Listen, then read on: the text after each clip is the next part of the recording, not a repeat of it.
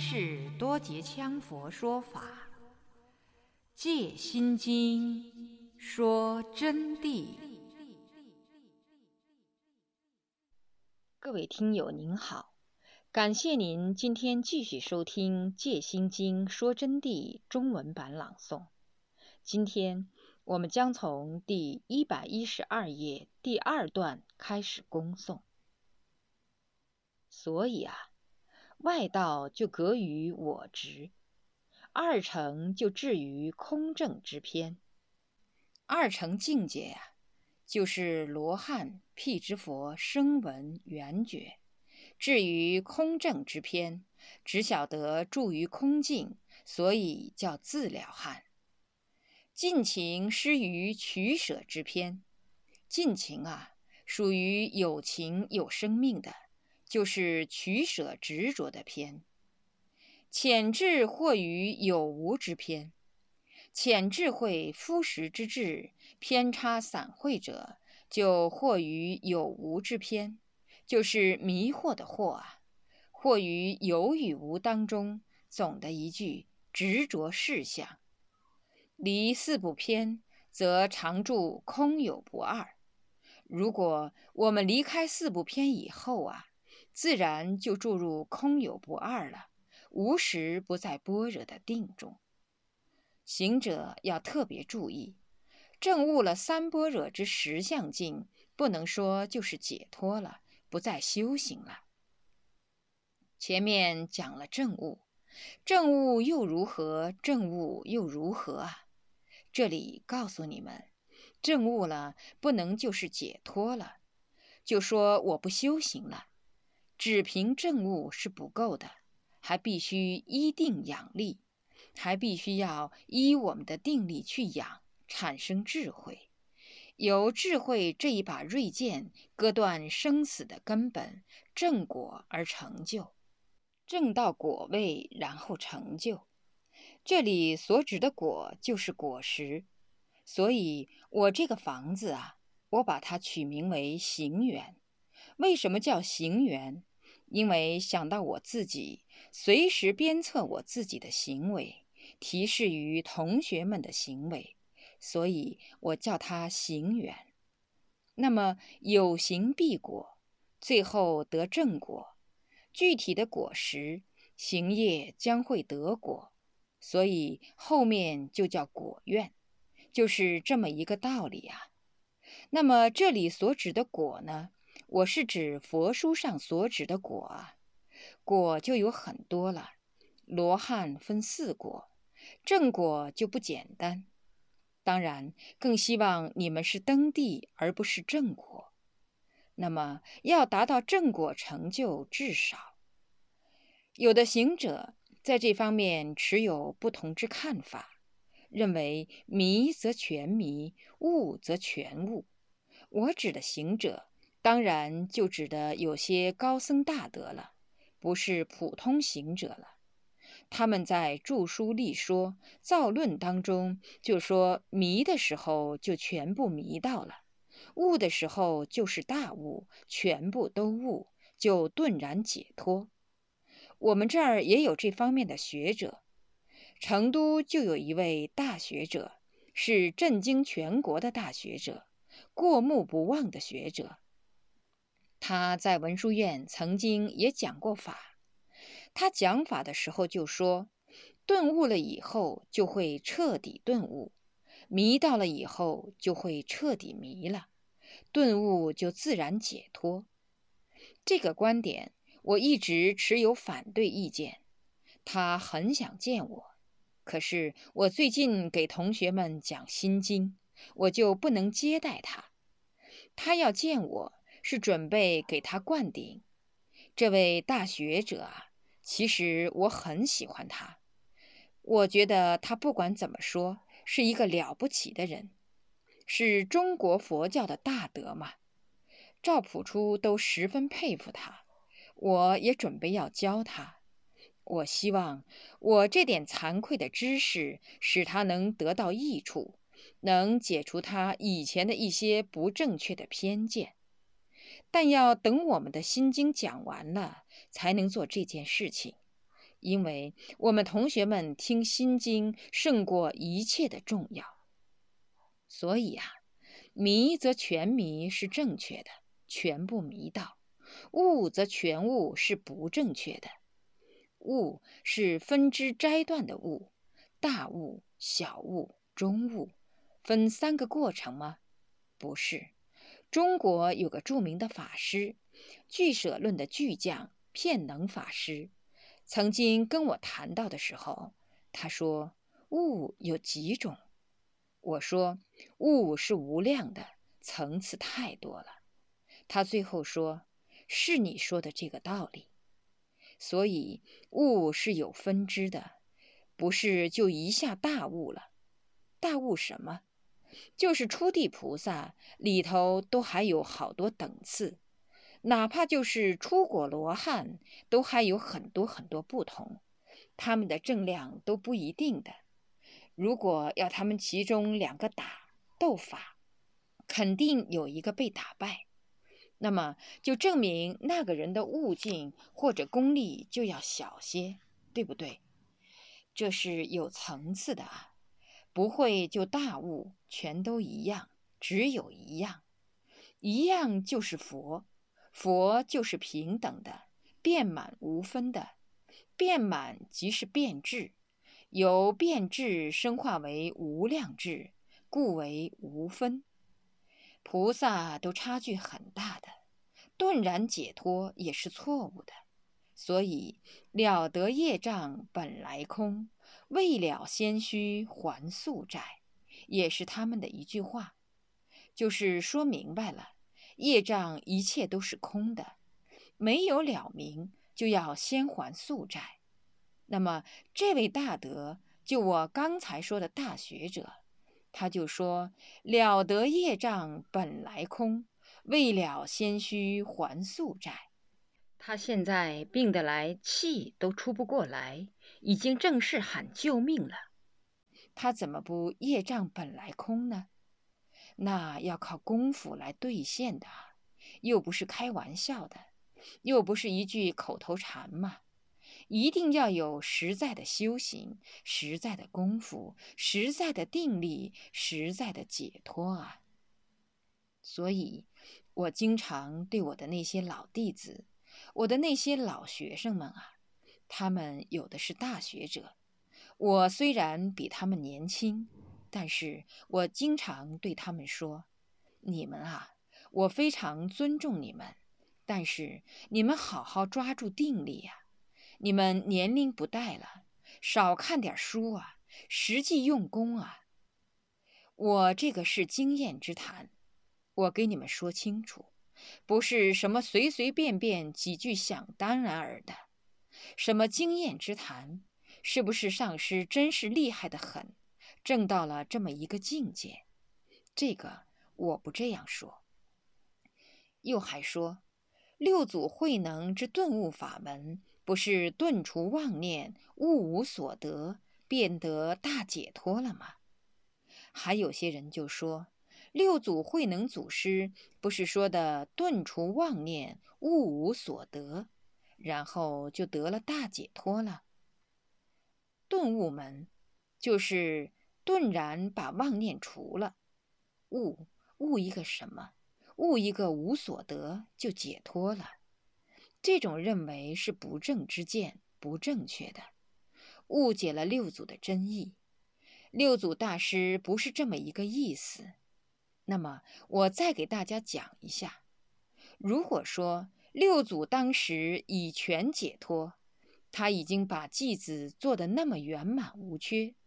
菩提本无树，明镜亦非台，本来无一物，何处染尘埃？你说悟得多干净啊，就不需要三更求法于五祖了。那么他就不会深更半夜的到五祖那儿去学法。他已经都证道，已经都成就了，为什么要深更半夜、三更的时间到五祖那个地方去呢？五祖为什么还要给他传法呢？如果说只是几句机锋禅语的印证，是为了去印证的，那么当场就可与五祖术语对答了事，也就用不着那么神秘悄悄的半夜入门了。那个明眼人一说就晓得了吗？何必要悄悄的跑去呢？有的说是去拿衣钵的，那个衣钵拿去做什么？衣钵拿来没有用的，世间凡俗之物拿来干啥？也用不着那么神秘的半夜三更入门。可见其义理还在于定中之不同法度也。就是说，他去学的法，主要原因是要去学如何在定中求得不同法度的道理。那么，到底是一个什么道理？六祖最清楚。他学的什么层次，或者是相当于本净观，或者是清净无相观，或者是甚深光明三摩地观，或者是三昧耶观。或者是有相佛体观，或者是双运观、红白菩提观，或者是光明大手印观，或者大圆盛会观，或者恒河大手印观，或者是余伽大手印观，或者是心中心观等等等，但绝对不是金刚幻体禅限量大圆满。因为这些是极正成就的至高大法，禅宗和密宗都是没有这些法的。那么这些都叫做名词。总的一句，五祖传他法是真的，悟了以后传他法，教他如何用定力，怎样去用功夫。所以不能说悟了就了脱生死，就业障本来空了。这里足以说明这个问题啊。定有四禅八定之说，实际上还有彻觉定、光明定、空乐定等，意思就不止四禅八定，是很多很多种定力，已超过八种定之多也。有菩提达摩东渡我土，以证般若实相之境。达摩祖师不简单哈，我跟你说，他当时听到禅宗的慧可大师讲法，慧可大师的法说的非常好，讲得来天花乱坠，是地涌金莲。但是达摩祖师一看他就是凡人的嘛，他等慧可把法讲完以后，走上去就问：“你刚才在弄什么呢？”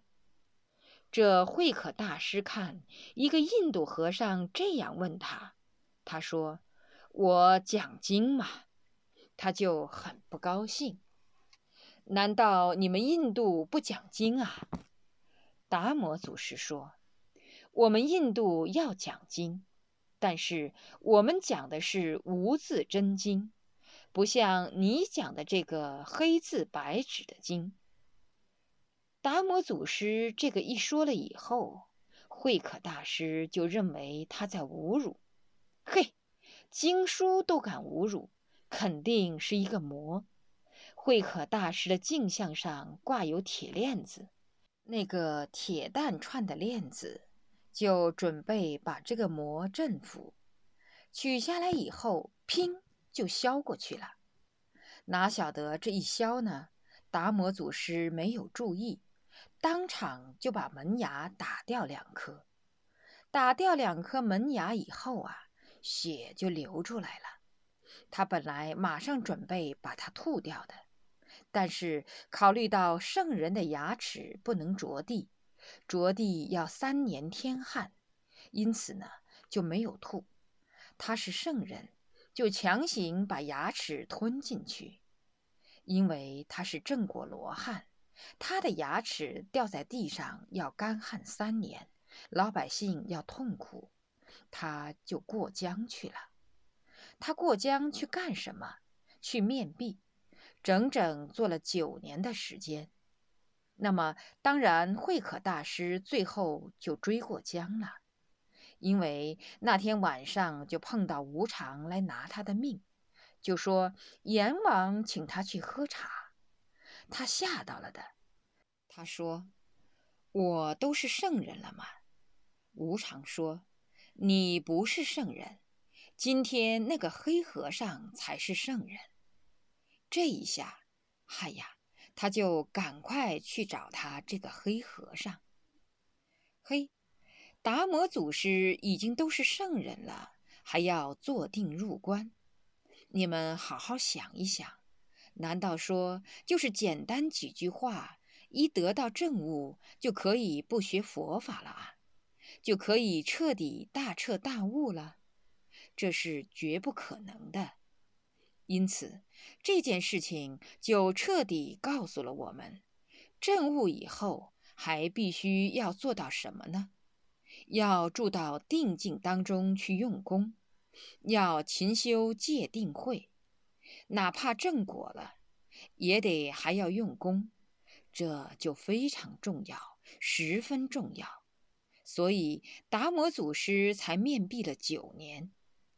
因此，你们以后凡听说某某人可以给你彻应本性，让你当场大悟，这人一定是骗子。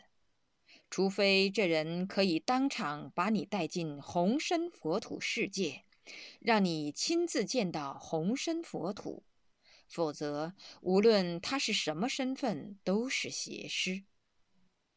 此中妙意不言自知，正是定之用意。定也可以在这里说明，不仅仅是如如不动，用功的方法也叫做一种定。何况初见般若，有的人初见般若以后啊，明心见性。于中究竟过程还有素法身、清净法身，有余一涅盘和无余一涅盘之分。那么我刚才说了，这个定慧见般若层次里头的境界是很多的。我再给同学们把这个见般若、见本性的详细境界分几步给大家讲一讲。这几步境界呢，也就是初出顿然，除去妄念，前念已去，后念未生的境界。达到这么一种境界以后，或者是某种事情回光返照，证到这么一种境界以后，证这个境，它有这么几步啊。你们注意，见，有的见到明心见性。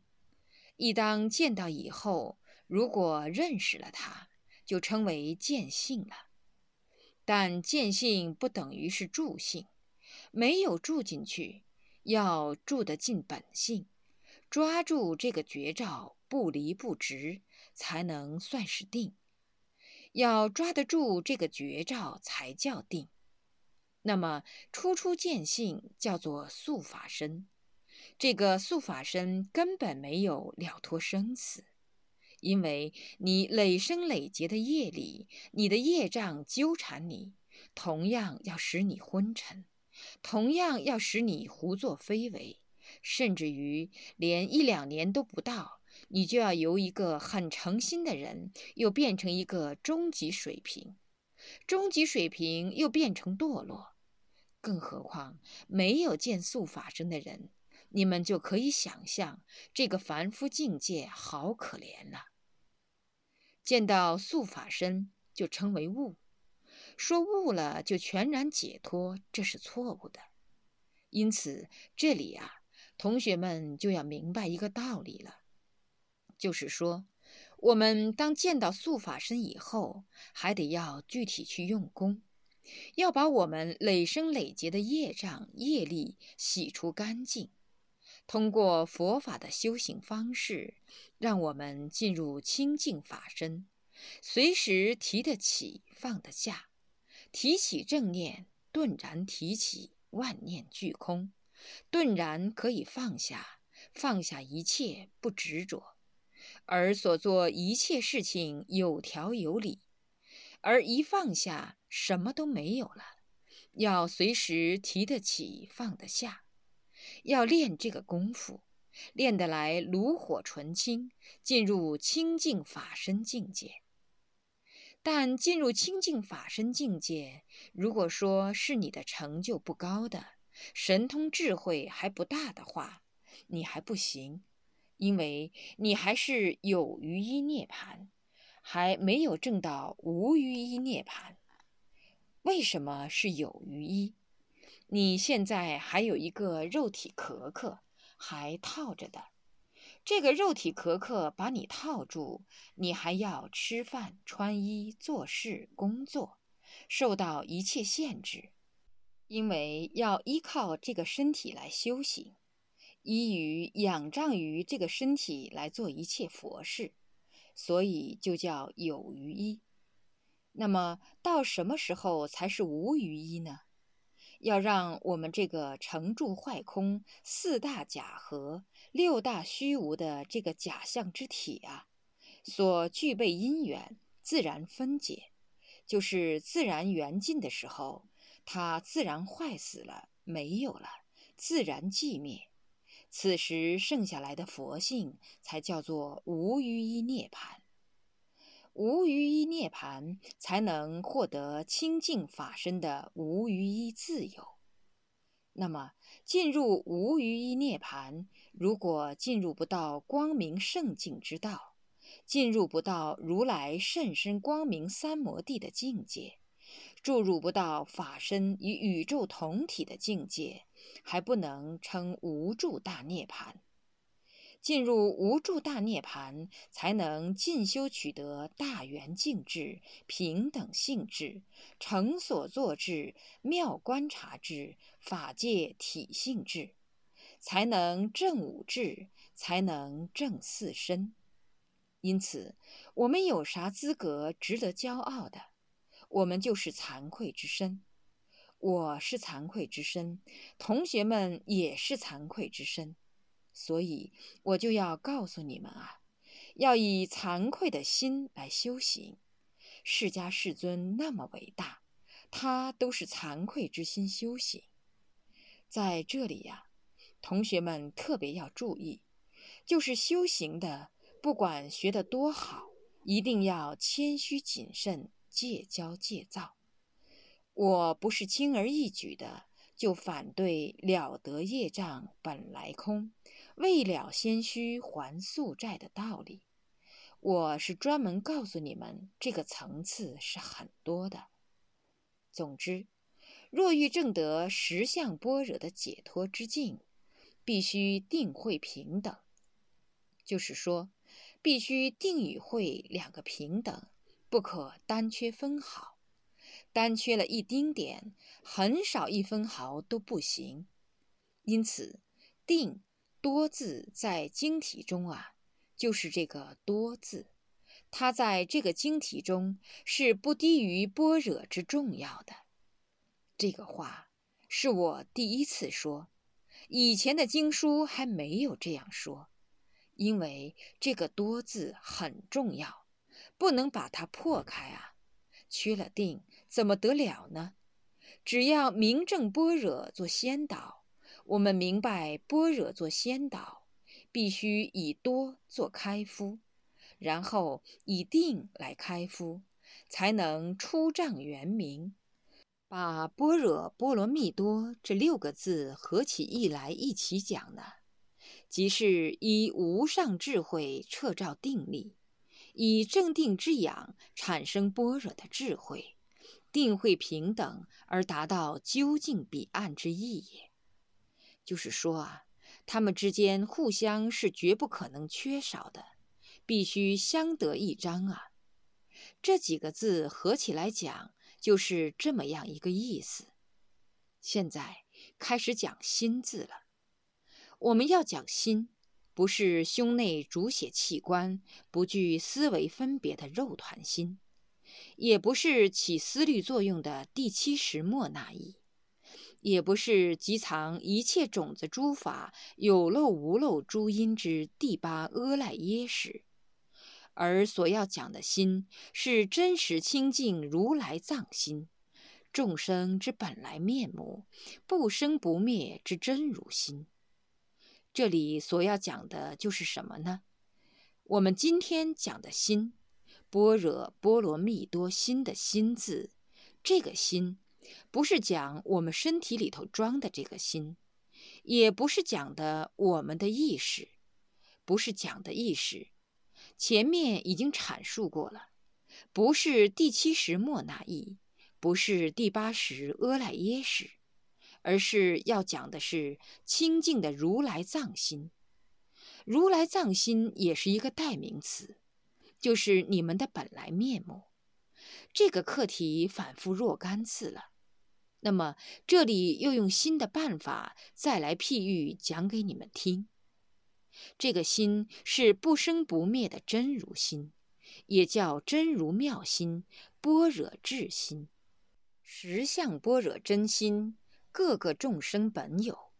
就是说，每个众生都有这个心的，圆妙圆明，无缺而平等。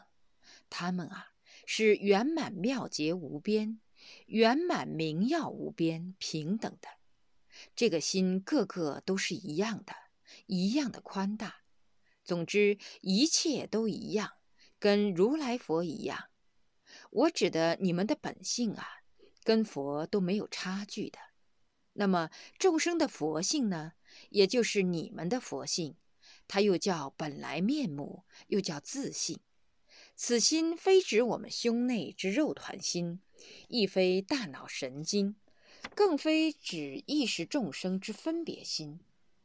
释迦牟尼佛说：“大地众生本来是佛。”佛告诉说的，大地的众生啊，本身就是佛，即指此心与佛无二无别也。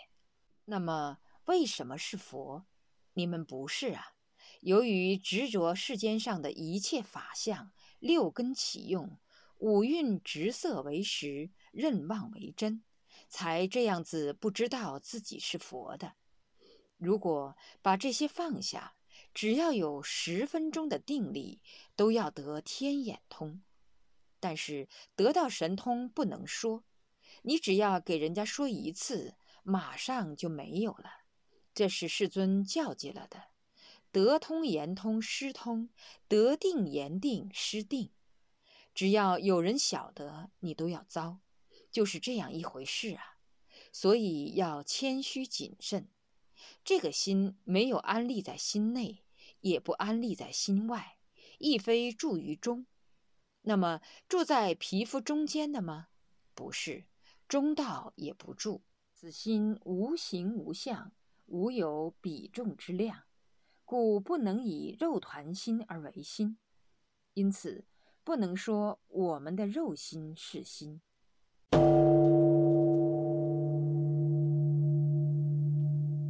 各位听友，感谢您收听今天的《戒心经说真谛》。